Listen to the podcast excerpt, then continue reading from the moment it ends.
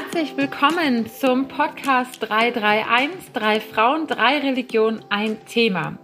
Heute geht es um Corona und Religionsausübung. Ich bin Maike und ich sitze hier digital zusammen mit Kybra und Rebecca. Hallo. Hi. Hallo. Und wir sprechen heute darüber, welchen Einfluss hat die Corona-Pandemie eigentlich auf unsere Religion, auf unsere Religionsausübung? Und an euch beide habe ich zugleich eine allererste Frage. Wenn ihr auf zwei Jahre Corona zurückblickt, auf zwei Jahre Corona-Pandemie, was war trotzdem ein schöner religiöser Moment für euch? Rebecca, magst du anfangen? Ja, kann ich gerne tun. Und zwar ähm, war Pessach und ich konnte nicht zu meiner Mutter gehen, ähm, weil mein Bruder auch Risikogruppe ist. Und dann haben wir halt einen Seder Pessach, also den, wie man dieses Abendessen, mit dem man rituell feiert, das, das, Pes, den, das Pessachfest, den Auszug aus Ägypten. Und dann hatten wir einen relativ ähm, internationales Seder auf einmal. Also dann hatten wir irgendwie Freunde aus Jerusalem und dann noch Freunde, ähm, die wo ganz anders in Deutschland gewohnt haben. Ähm, ja, und obwohl ich eigentlich am Anfang so ein bisschen dachte, naja, so über Zoom wird das bestimmt so ein bisschen ätzend, war das super schön, einfach weil so viele Leute auf einmal sich an diesem virtuellen Tisch befunden haben. Cool, das klingt toll. Ja. Und Kybra? Ähm, ja, sowas ähnliches eigentlich. Ähm, in den drei Monaten, also die, die heiligen ähm, oder die, die begehrten drei Monate vor Ramadan, ähm, da sind wichtige Tage im Spiel. Und in diesen wichtigen Tagen treffen wir uns meistens und lesen gemeinsam aus dem Koran und ähm, genau beten zusammen. Und ähm, genau da gibt's verschiedene ähm, äh, Sachen, die man machen kann. Und wegen Corona haben wir uns eben nicht treffen können mit meiner ähm, Gruppe. Und wir haben uns dann eben digital getroffen und ähm, versucht äh, zusammen zu ja ähm, zu beten hat manchmal geklappt manchmal nicht weil die äh, wenn man zusammen ähm, irgendwas liest und laut dann dann äh, kommen die Stimmen irgendwie aufeinander ja. und danach weiß man nicht genau ist man jetzt doch zu schnell ähm, oder zu zu langsam und das war halt eine komische ja oder eine tolle Erfahrung irgendwo auch ähm, auch wenn es jetzt nicht physisch nebeneinander war, haben wir das dennoch, ähm, so denke ich, spüren können, dass wir quasi ähm, ja heute zusammen sind und zusammen beten wollen. Ich teile auch eine Erfahrung mit euch. Ähm, Rebecca Gerne. wollte, glaube ich, gerade fragen. Ja. ich bin einfach schneller. Ähm, ich glaube, ich habe sie schon mal erzählt, dann erzähle ich aber noch eine andere dazu. also einmal ähm, hatte ich tatsächlich ein ähm, ganz schreckliches Osterfest, weil Ostern im letzten Jahr, also 21 und auch 20 kurzfristig abgesagt wurde. Also im Sinne von, es finden keine großen Gottesdienste statt.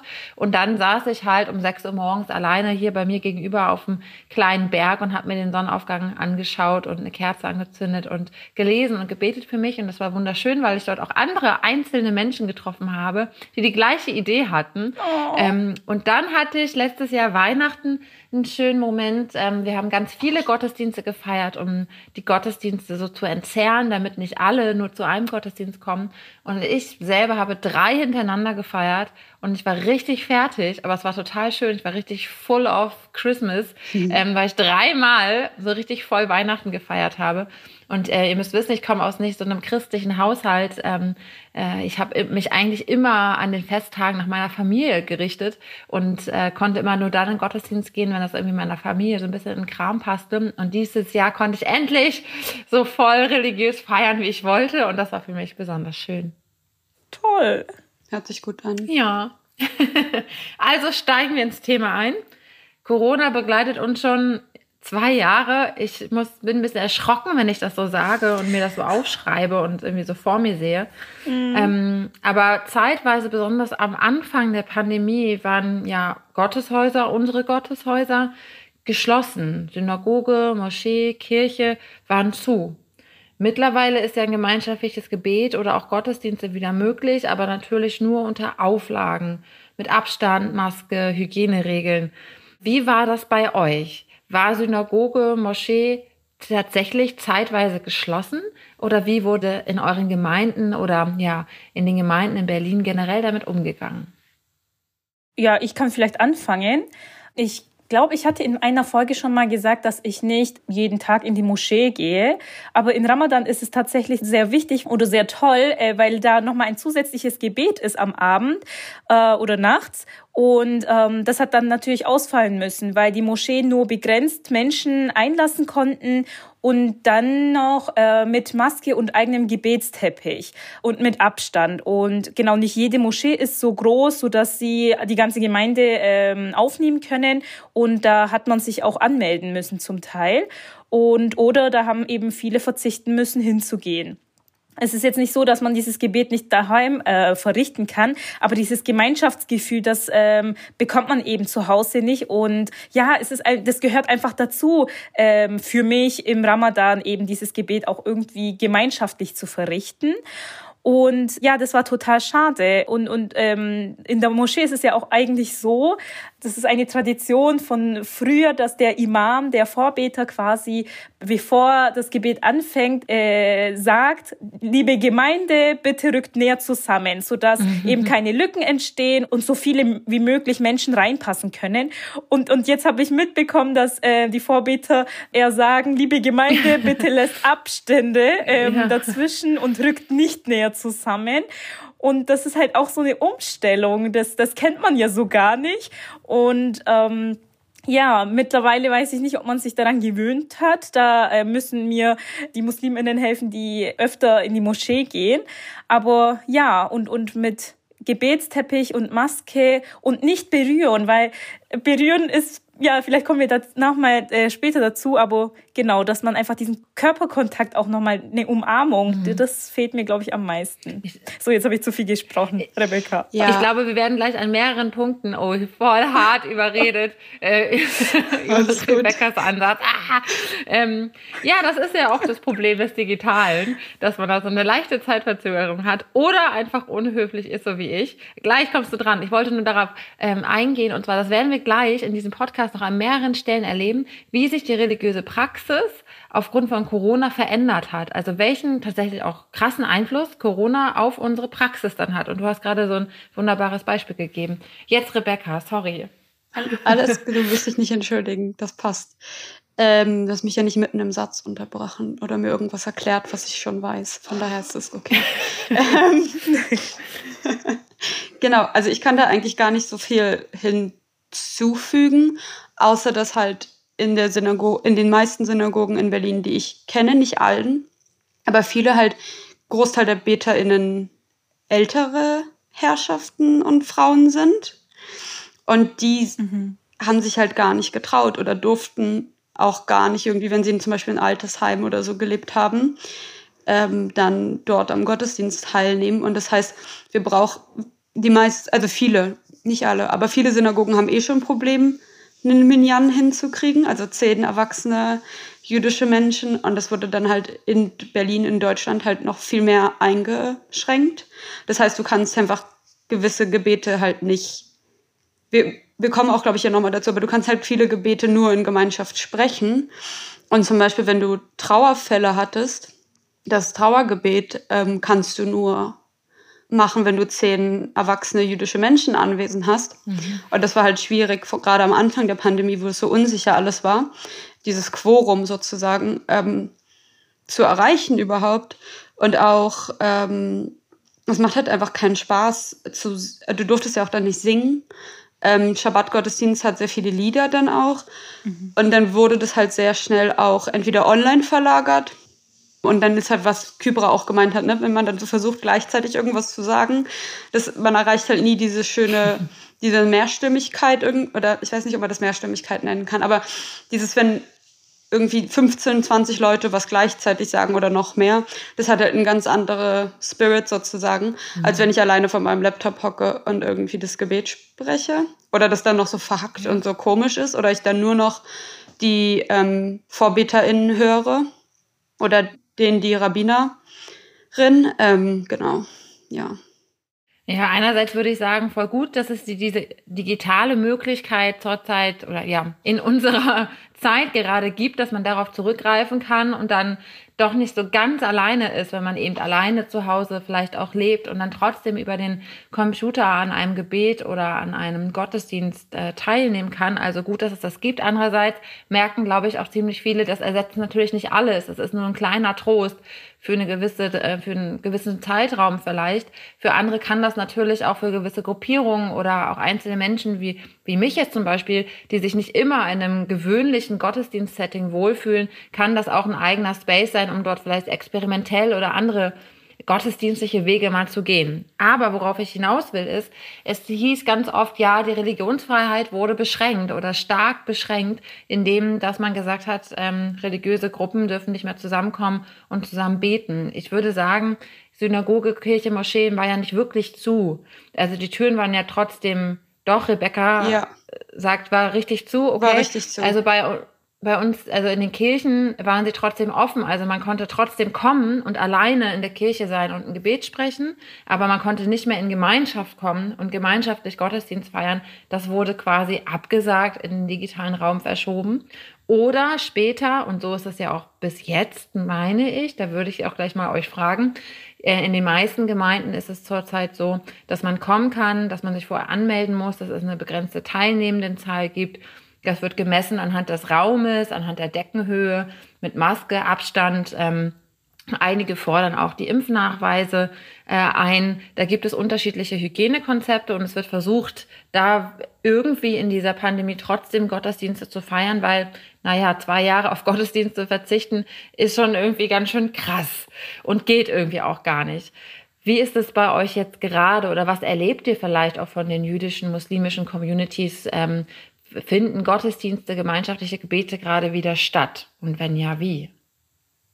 Also ich befinde mich ja momentan gar nicht in Deutschland, deswegen kann ich dazu jetzt nicht super viel sagen. Ich weiß halt noch, als ich noch da war, war es so, dass ähm, viele Leute einfach dann Anwesenheitslisten hatten, wo du unterschrieben mhm. hast, damit irgendwie dann, falls es doch irgendwo einen Ausbruch gab oder jemand, erkrankt, also jemand erkrankt ist, meine ich damit, dass es danach vollzogen werden konnte. Mhm. Und dann, was ich halt gerade in Jerusalem viel sehe, ist, dass halt draußen gebetet wurde und wird, momentan nicht, aber im Sommer halt, dass sich die ähm, Gebetsgruppen draußen treffen. Das ist in Deutschland aber aus Sicherheitsgründen auf jeden Fall nicht möglich für Jüdinnen. Mhm.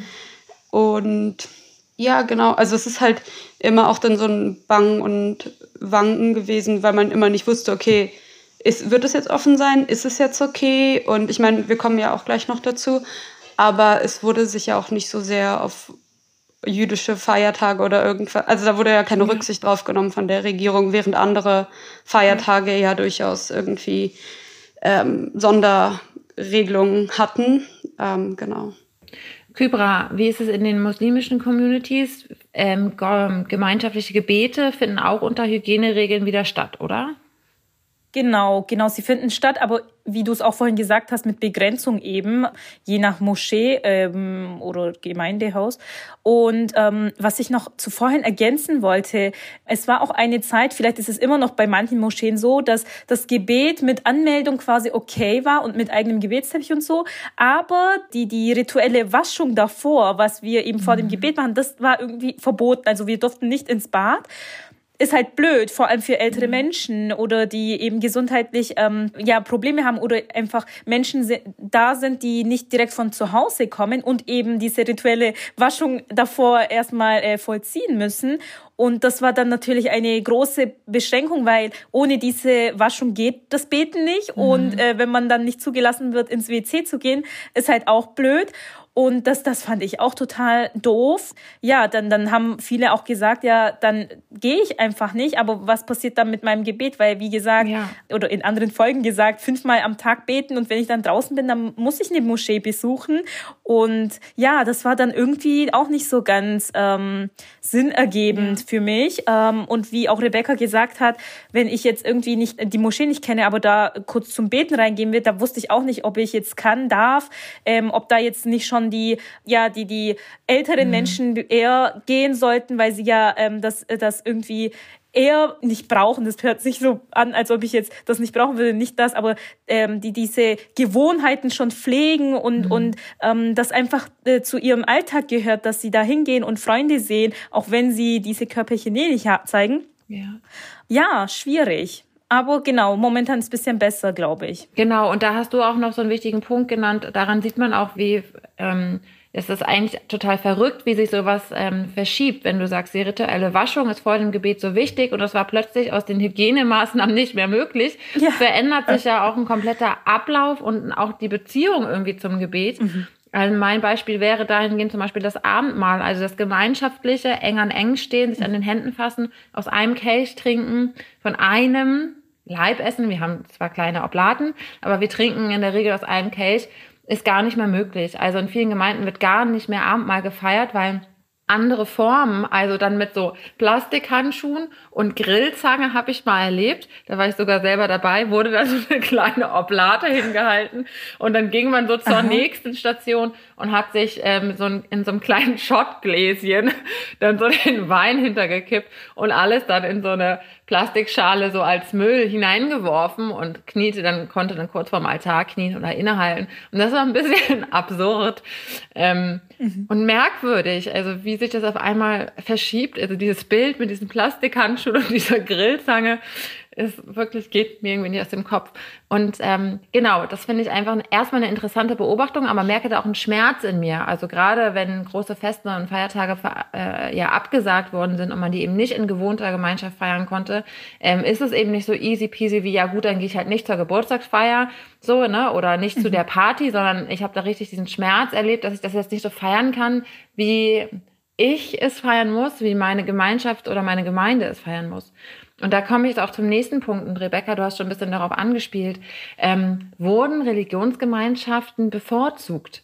Und ich habe schon das Gefühl, dass in der, ähm, in der Debatte um Weihnachtsmärkte und Weihnachten es immer darum ging, ja gut, noch das Weihnachtsfest und dann kommt die Beschränkung. Aber ich habe die Debatten nicht miterlebt, wenn es um jüdische oder muslimische Feiertage ging. Ist mein Eindruck da richtig? Wie habt ihr das empfunden? Ja, also Rebecca. auf jeden Fall. Also es ist schon krass, wenn auf einmal dann, ich weiß nicht wie viele Haushalte und dann werden Kinder nicht mitgezählt und dann dürfen sich alle zu Weihnachten treffen. Aber für andere Religionsgemeinschaften ist das dann nicht so. Und dann denke ich halt auch, ich weiß nicht, wie Kybra das wahrgenommen hat, oder du, Maike, aber an so rassistische Berichterstattung, von wegen dann, oh ja, ähm, keine Ahnung, die Hochzeiten in Neukölln sind das, was irgendwie den Coronavirus mhm. ähm, so viel weiter verbreitet. Und ich war so, ja, und was, weiß ich nicht, Ostern, Weihnachten? Nee, ist so alte Leute irgendwie ohne Maske in der Kirche oder unter der Nase nur oder halt zu, ich weiß ja. nicht wie vielen Leuten, die verbreiten kein Corona. Also das ist halt einfach, ja, fühlt man sich halt ziemlich verarscht. Mhm. Ja. Wie ist deine Wahrnehmung gewesen, Kybra? Ja, also dadurch, dass wir nicht so viele Feste haben, rede ich immer vom Ramadan. Also hier nochmal äh, ein Hinweis für unsere neuen ZuhörerInnen, falls ihr die Folge mit den Festen noch nicht angehört habt, äh, gerne mal reinhören. Ja, und zwar ist es bei uns sehr wichtig, in Ramadan ähm, zum Fastenbrechen ähm, Menschen einzuladen oder eingeladen zu werden. Und das musste eben den ganzen Ramadan lang, also einen Monat lang ähm, ausfallen. Und das war natürlich total schade. Ähm, weil ja, äh, wir haben keine Gäste empfangen können, wir ähm, es gab keine großen Veranstaltungen. Und und dann dann war man halt immer nur zu Hause. Und ja da gab es manchmal ja auch so zwischendurch ich weiß auch gar nicht mehr wann das war weil das irgendwie ah, die Regelungen ändern sich irgendwie auch so schnell immer. Mhm. ähm, aber angenommen mit äh, mit zehn Personen oder fünf Personen ich meine wenn ich meine Familie überlege wir sind schon zu fünft dann, dann kommt keine äh, extra Person mehr ja. dazu. Also dann, dann findet das einfach nicht statt. Und ähm, Genau, das war mega ähm, schade. Das ähm, hat, haben wir auf jeden Fall gespürt. Eine Alternative gab es tatsächlich. Äh, und zwar letztes Jahr gab es das internationale äh, ja, Tag des Fasten Brechens. Und das äh, möchte BDDI, ähm, Bund Deutscher Dialoginstitutionen, jedes Jahr vollziehen. Und das hat dann online stattgefunden. Da hat jeder äh, sich vor Zoom gesetzt und ähm, genau da hat, ähm, hat jeder irgendwie das Essen da gehabt. Und da ähm, hat man sich so virtuell quasi sehen können, voll unterschiedliche Menschen, die sich angemeldet haben. Ja, war witzig, war was Neues, aber ist halt nicht dasselbe, wie wenn man irgendwie daheim ist und Gäste da hat. Ja. Ich wollte gerade sagen, ja, das Digitale ist nur so ein schwacher Trost. Andererseits, wir drei kennen uns ja auch nur im digitalen Raum. Also wir haben bisher ja auch nur jede Folge ähm, digital aufgenommen. Und wenn man jetzt sagen würde, ja, Beziehungen können dann nicht entstehen oder Gemeinschaft kann dann nicht entstehen, das stimmt ja gar nicht. Kann ja doch entstehen. Wir haben hier ja auch eine Gemeinschaft und ich bin sehr gespannt, wenn ja, wir mal in echt klar. uns treffen und eine Folge aufnehmen. Wow, was wird das für ein Vibe sein bei uns? Aber ähm, ich würde noch zu einem, ja, für mich persönlich traurigen Punkt zu sprechen kommen. Ich habe ähm, tatsächlich die Religionsgemeinschaften so erlebt, dass sie sehr verständnisvoll waren ähm, in Bezug auf alle Regelungen. Also dass alle die meisten Religionsgemeinschaften das sehr unterstützt haben und gesagt haben, ja natürlich, wir schränken uns ein, wir gehen zurück, wir machen das. Es ist wichtig, ähm, da die ja, gesetzlichen Regelungen auch zu unterstützen, als Gemeinschaft zusammenzuhalten. Also ich habe sie da sehr ja verständnisvoll und unterstützend erlebt und einsehend und nicht verhandelnd, sondern eher ja natürlich, wir schränken uns überall ein, wo wir können. Andererseits, also wenn ich jetzt an Feste denke, ist das, kann ich das irgendwo aushalten, auch wenn es schmerzt, dass ein Fest nicht so stattfinden kann wie gewohnt, habe ich die Hoffnung, dass es irgendwann wieder so stattfinden kann. Aber es gibt auch Ereignisse, die nicht wiederholbar sind, zum Beispiel bei Beerdigungen. Und das hat mich ganz schön ähm, ja, traurig gemacht und äh, schmerzt ganz schön zu sehen, es können nur zehn Leute kommen zur Beerdigung, aber da sitzt eine große Familie, ein großer Freundeskreis dahinter, der jetzt nicht die Möglichkeit hatte zu kommen. Und dann gibt es ja auch wieder in jeder Bundesland, auf jedem Friedhof gefühlt irgendwie andere Verordnungen und das wechselt ständig. Ähm, und dann äh, durfte eine Woche vorher noch, noch 50 Leute kommen und plötzlich nur noch 10. Ähm, habt ihr da ähnliche Erfahrungen gemacht? Ja, ähm, also in der Corona-Zeit ähm, habe ich auch jemanden verloren und er ist auch an Corona verstorben. Das heißt, da hat man irgendwie nochmal vorsichtiger damit umgehen müssen, ähm, vor allem auch für die Familie. Also, ähm, dass, dass man die ähm, Leiche einfach auch nicht irgendwie sehen konnte nach dem Tod. Und ähm, genauso wie du es jetzt auch gesagt hast, da wusste ich auch nicht, okay, darf ich jetzt hingehen oder gibt es da jetzt nicht ähm, in Anführungszeichen wichtigere Personen, die vor mir eben Vorrang hätten. Und ich, ich bin dann einfach auf gut Glück hin und ähm, zum Glück bin ich auch hin. Ähm, also da war noch Platz für mich. Es war ja auch draußen und ähm, das war aber natürlich was ganz, ganz ähm, ja ähm, anders, weil weil auch mhm wie ähm, dieser Sarg auch gebunden war mit diesem schwarzen Band oder was das auch war. Über, ich weiß nicht, wie, mhm. also Corona-Verstorbene hatten, glaube ich, auch so einen anderen Sarg. Ich weiß auch gar nicht wieso, oh, wahrscheinlich wegen der Krankheit. Ja, also schwierig. Ähm, ja. Ja, also Beerdigung habt ihr, glaube ich, beide schon sehr gut zusammengefasst. Ähm, mir haben die Kids total leid getan. Also die Kids, mhm. die Bad Mitzwa hatten, also. Mit zwölf oder dreizehn halt ähm, das erste Mal aus der Tora lesen dürfen. Und dann halt, es gab zwischenzeitlich, glaube ich, dass sie das so gemacht haben, als es wieder ein bisschen mehr Öffnung gab, dass die Kinder mit der Familie in der Synagoge waren und wirklich aus der Rolle vorlesen konnten. Aber das war halt auch nicht immer möglich. Und das ist halt was anderes, wenn du wirklich, also die Rolle ist ja auch für uns heilig, die Tora-Rolle, aus der du vorliest. Wenn du dann da stehst, auf diesem Pult, der Beamer heißt es, und dann daraus vorlesen liest es erstmal richtig, als wenn du halt zu Hause sitzt, irgendwie vom Laptop und von so einem Blatt Papier vorliest. Das hat halt nicht das gleiche, die gleiche Festlichkeit, finde ich. Das hat mir total mhm. leid getan. Ähm, Hochzeiten waren ja auch fast gar nicht möglich, mhm. obwohl ich manchmal fast, ich war letztens bei jemandem zum Schabbat, die hat in Corona geheiratet. Ähm, und das ist schon absurd, dieses Hochzeitsalbum. Also man kann das jetzt datieren, weil halt alle Leute immer eine Maske tragen und es nur so ganz kurz so runtergezogen wurde für irgendwas und dann irgendwie die Hälfte der Gäste ähm, Maske trägt, ist halt so ein bisschen obskur alles. Ja, genau. Ja. Und dann halt, was ich noch sagen wollte, ist halt, es ist schwierig für eine Gemeinschaft, die halachisch observierender ist. Mhm. Weil, also ja, online ist schön, aber eigentlich darf ich keine technischen Geräte an gewissen Tagen benutzen. Und gelten mhm. überhaupt zehn Leute auf einem Bildschirm ja. als eine Versammlung und da gab es ganz unterschiedliche Regelungen und ganz unterschiedliche ähm, Problematiken halt auch. Und das schränkt einen extrem ein, wenn halt, gerade wenn man halachisch lebt, also jüdisch observierend. Ähm, ja, genau. Du hast eben gerade die Kinder schon angesprochen. Ähm, mein Sohn ist ja viereinhalb und passend zur Folge ist er heute hier zu Hause. Also es kann hin und wieder vielleicht einmal lärmen hier. Und zwar aufgrund ähm, ähm, von Corona. Die Kita ist geschlossen und alle Kinder müssen nach Hause. Das nur so als kleine Side Note. Mhm. Aber trotzdem zu den Kindern nochmal. Mein Sohn ist jetzt ja fast die Hälfte seiner Lebenszeit äh, in dieser Pandemie groß geworden. Und als Mutter frage ich mich auch, wie kann er denn, wie kann ich ihn in meine Religionsgemeinschaft mit aufnehmen? Und das geht nicht, wenn wir nicht in Gemeinschaft zusammen sind. Also ich nehme ihn nicht mit in die Gottesdienste, weil er noch keine Maske trägt. Und ähm, das ist mir persönlich natürlich viel zu unsicher. Und Kindergottesdienste finden nicht statt. Und er erlebt keine anderen Kinder im christlichen gottesdienstlichen Setting. Wir können zusammen in der Bibel lesen und wir können zusammen irgendwie ein Tischgebet sprechen, aber die großen Feiertage in Gemeinschaft gehen für die Kinder leider gar nicht. Das finde ich auch super traurig, mhm. ja. Mhm. Und wir sind, wir reden die ganze Zeit über Gemeinschaft, Gemeinschaft, wie wichtig das für uns ist. Das habt ihr jetzt sicherlich äh, auch gehört, also nicht begriffen. Das klingt so Lehrerin-mäßig, aber so, so ein Lernziel abgehakt. Nein, also ihr habt sicherlich gehört, Gemeinschaft ist ein wichtiger Punkt in unseren drei Religionen. Und auf der anderen Seite erleben viele die Gesellschaft in Deutschland nicht als Gemeinschaft gerade. Es gibt Verschwörungstheorien in Bezug zu Corona. Es gibt große Demonstrationen gegen die Corona-Regeln. Sogenannte Spaziergänge werden angemeldet. Wie verhalten sich die Religionsgemeinschaften dazu, frage ich mich. Was sagt ihr?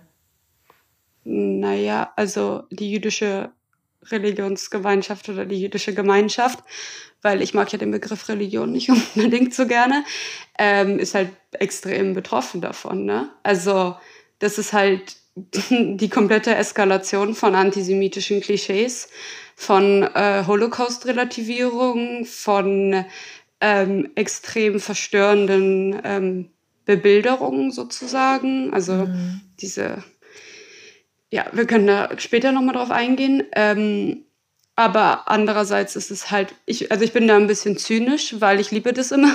Also das Lieben ist jetzt sehr sarkastisch gemeint. Wenn unsere liebe Mehrheitsgesellschaft der Meinung ist, oh nein, auf einmal haben wir so einen antisemitischen Ausbruch. Und ich sage immer so, nee, ihr habt das halt schon immer alle, also immer alle ist jetzt auch, aber die haben das halt schon immer so gedacht. Und das war schon immer ein Problem. Und nur, ich bin halt immer so ein bisschen schockiert darüber, dass es erst, wenn es so krasse Eskalationen gibt, dass dann auf einmal, mhm. oh nein, oh, wir haben ein Antisemitismusproblem. Ja, ihr hattet schon immer ein Antisemitismusproblem. Und das ist ein kultureller Code. Und allein, dass Leute irgendwie darüber debattieren, ist das jetzt antisemitisch oder ist es nicht antisemitisch, mhm. gewisse Aussagen, ähm, ja, da fühlt man sich halt nicht sehr wohl ja. oder irgendwie willkommen. Beziehungsweise ob diese, es heißt ja immer, ja, die Spaltung der Gesellschaft, die, die Spaltung war doch schon da, oder? Und äußert sich eben unter anderem in diesen Demonstrationen auch. Also ich glaube nicht, dass ähm, Corona der Auslöser ist, der die Gemeinschaft gespalten hat, sondern dass es schon immer ähm, ja, tiefe Gräben und Auseinandersetzungen gegeben hat, ähm, Rassismusprobleme, die aber jetzt ähm, durch diese Demonstration einfach so sichtbar werden und so präsent werden, wie sie es vorher für die Mehrheitsgesellschaft nicht waren. Für die Minderheiten schon, aber für die Mehrheitsgesellschaft, ähm, für die Mehrheitsreligion nicht. Bedrückendes Nicken. Ihr seht es gerade nicht. Ja, ich, also wenn ich mir was persönlich für ähm, von Kirche, von den beiden großen Kirchen wünschen könnte in Bezug auf die Corona-Demos, das klingt immer so, als ähm, ich weiß gar nicht, ob das überhaupt der richtige Begriff wäre. Man müsste vielleicht sagen, ähm, der SpaziergängerInnen oder Corona-Leugner-Demonstrationen. Wenn ich mir was wünschen dürfte von Kirche, dann wäre es in diesem Zusammenhang auf jeden Fall eine ganz klare Haltung und eine ganz klare Kante. Ich glaube, dass Kirche die in einzelnen Punkten auch immer wieder sagt, aber vielleicht zu leise und ähm, vielleicht zu wenig reflektiert. Ich glaube, dass ähm, was ganz wichtig ist zu sagen, dass man, dass man diese Haltung und diese Meinung so deutlich verurteilen muss, aber dass es trotzdem möglich sein muss, dass an Kirche diese unterschiedlichen Meinungen zusammenkommen und zusammen beten können. Das ist mein persönlicher Ansatz und das ist super schwierig auszuhalten und äh, super schwer anzugehen, aber zu sagen, ey, das, deine Meinung oder diese Meinung ist nicht zu akzeptieren aufgrund unserer Werte. Trotzdem sind unsere Türen offen. Komm rein, hier können wir aufeinandertreffen und vielleicht auch einen Raum schaffen, wenn wir zum Miteinander reden. Wenn das im Bereich des Diskutablen ist, also da muss man auch immer ganz deutlich unterscheiden zwischen, ist das im Bereich, dass man diskutieren kann, weil es gibt auch Meinungen, die einfach irgendwann keine Meinung mehr sind, sondern einfach nur scheiße, menschenfeindlich, ausschließend und rassistisch. Da muss man dann mit anderen Strategien oder Taktiken irgendwie vorgehen. Aber wenn das im Bereich des Diskutablen ist, dann klar, komm bitte gerne vorbei. Das war jetzt äh, mein persönlicher Wunsch an meine Religionsgemeinschaft. Mhm. Ich komme zum nächsten Punkt von den Demonstrationen. Unsere Sendung wird ausgestrahlt kurz bevor sich zum zweiten Mal der Jahrestag des rassistischen Anschlages in Hanau nähert, am 19. Februar 2020, also ziemlich genau vor zwei Jahren, wurden in Hanau neun Menschen bei einem rassistisch motivierten Attentat getötet. Wir wollen ihre Namen nennen, um an sie zu erinnern und kurz darüber sprechen. Die neun ermordeten Personen waren Gökhan Gültekin, Sedat Gürbüz, Said Nesa Hashemi, Mercedes Kirpac, Hamza Kurtovic, Willi Viorel Paun, Faitzarta Schulu, Ferhat Unvar und Kaloyan Velkov. Es ist gut, dass jedes Jahr daran erinnert wird und ich glaube, es ist gut, dass immer wieder die Namen genannt werden und an die Opfer dieses Anschlages erinnert wird, um nicht die Täter, die TäterInnen in diesem Zusammenhang ja, die Namen zu nennen oder groß zu machen oder nur darüber zu reden, sondern es geht ja darum, darüber zu sprechen, was ist passiert und wer, wer wurde ermordet und wer leidet und wer trauert darunter und was können wir tun, damit das nicht wieder passiert. Ich glaube, dass wir da einen großen Auftrag haben und ähm, dass dem nicht immer nachgekommen wird. Also zu sagen, wir erinnern, ist aber gleichzeitig der Auftrag, auch zu verändern. Mhm. Nur einmal im Jahr zu sagen, wir erinnern daran, ist vielleicht zu wenig. Ich glaube, es ist wichtig, auch zu sagen, wir verändern. Und diese Veränderung kann nicht nur von denen passieren, die darunter leiden, die ähm, ja Leidtragende sind, sondern muss von denen passieren, die in der Mehrheit sind, die darunter nicht leiden, um eine Gerechtigkeit herzustellen, um einen Lebensraum herzustellen, in dem dann alle Menschen leben können. Wir versuchen das in diesem Podcast. Wir versuchen zu erinnern und zu verändern. Und wir wollen das. Wir wollen Veränderung für unsere Gesellschaft mit euch und für eine Gesellschaft, in der wir alle gut leben können. Amen. Amen. Ja, Leben in Sicherheit ist tatsächlich sehr wichtig. Ähm, das ist, war jetzt kein Einzelfall, wird es auch nicht bleiben. Es, es äh, häufen sich leider auch immer wieder. Und irgendwie kommt es auch nicht immer ganz, ähm, schafft es nicht an, auf, die, auf die ersten Seiten der Zeitung oder gar in den Nachrichten. Und das, das ähm, ist natürlich sehr schade.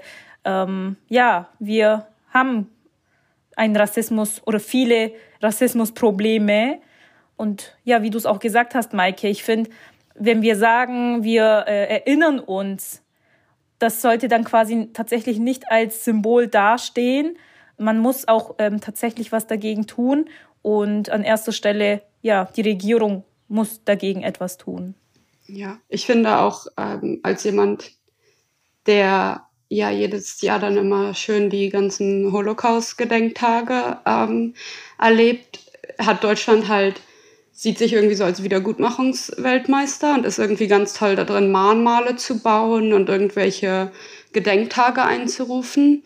Aber es wird halt sehr schnell arg performativ und ähm, wenn halt nicht daraus gelernt wird, also wir haben gerade über Hanau geredet, aber mhm. in Halle wurde halt auf eine Moschee geschossen und das wurde irgendwie nicht mal ähm, in den Nachrichten irgendwie als erstes Thema genannt, sondern mhm. kam irgendwie so als Nebensatz oder halt gar nicht. Mhm. Ähm, und es ist halt krass, dass Leute sterben müssen, damit das irgendwie eine Schlagzeile wert ist. Ähm, ja. Und dann hilft halt niemandem irgendwie sich daran erinnern und irgendwie sagen, nie wieder und oh nein, ich bin so gegen Rassismus, wenn man halt nicht irgendwie ja. aufsteht, auch wenn irgendwas Rassistisches gesagt wird im Bekanntenkreis oder so. Also weil so eine theoretische Distanzierung kann man halt immer vornehmen, aber es bringt halt niemandem was. Also auch so, wenn man dann auf, sehe das oft auf Social Media, dann wird halt irgendwas geteilt und dann kommt dann noch, also im Bezug jetzt auf Holocaust, dann kommt dann noch irgendwie so ein schönes Überlebenden-Video, was so ganz in Anführungszeichen inspirierend ist und dann geht man halt wieder mhm. über zu seiner nächsten äh, Tagesordnung. Und das ist halt für mich viel frustrierender, als ähm, wenn es gar nicht besprochen werden würde. Ja. Mhm. Also, ähm, schweres Thema zum Ende unseres Podcastes, was aber die Lebensrealität vieler Menschen ist und auch eure Lebensrealität ist. Ich kann mir aussuchen, weil ich mich damit beschäftige. Ähm, ah ja, ne, jetzt äh, ist es wichtig, daran zu erinnern und darüber zu sprechen, aber andere Menschen, die davon betroffen sind, können sich das nicht aussuchen, sondern sind zwangsläufig damit konfrontiert oder werden immer gefragt, kannst du nicht dazu was sagen, kannst du nicht an diesem Tag ähm, uns de deine Expertise geben? Und so weiter. Also ich glaube, und ähm, das ist das, was ich versucht habe, gerade ein bisschen zu sagen, dass der Impuls auch von anderer Seite kommen muss, weil es kann nicht sein, dass ähm, Menschen, die unterdrückt werden, ähm, für ihre, gegen ihre Unterdrückung arbeiten, sondern die Unterdrückenden müssen sich erstmal selber bewusst werden, in welcher Position sie sind und helfen, dass es kein Ungleichgewicht mehr gibt. Weil ich glaube, die Befreiung, wenn man das so, so weit irgendwie sagen möchte, kommt auch immer von anderer Seite und kann nie ganz alleine passieren. Ja. Ähm, ich habe gerade schon irgendwie so einen kleinen Monolog gehalten. Es war fast wie ein Schlusssatz. Ich sage ihn deswegen einfach nochmal. Wir wollen in diesem Podcast erinnern und gemeinsam verändern. Wir wollen aufklären und über Probleme und Schwierigkeiten reden aus diesen unterschiedlichen Perspektiven, so wie es sie in Deutschland eben auch gibt und wollen das gemeinsam mit euch. Und wir freuen uns in erster Linie, dass ihr zuhört und wir freuen uns, dass wir euch jetzt, yay, motivieren konnten zum Verändern in dieser Gesellschaft. Vielen Dank fürs Reinhören. Wenn ihr Fragen habt, Schreibt uns gerne und Rebecca nennt euch die E-Mail-Adresse, weil sie ist die beste äh, E-Mail-Adressennennerin. Ich glaube, ich habe noch nie unsere E-Mail-Adresse gesagt im Podcast. Wir sind bei Folge 19. Ich glaube, bisher hast immer du sie genannt. Okay, also und mir ich. war dieser Titel, ja und genau, du. Kybra auch. Also mir war okay. dieser Titel nicht bewusst, aber ich äh, übernehme das sehr gerne. Wenn ihr uns schreiben wollt, dann schreibt uns doch gerne an 331 podcast at houseof-one.org. Und wir lesen eure E-Mails, wir freuen uns und wir antworten auch. Das war unsere 19. Folge. Freut euch auf die 20. Folge 331. Drei Frauen, drei Religionen, ein Thema. Ciao. Ciao. Tschüss.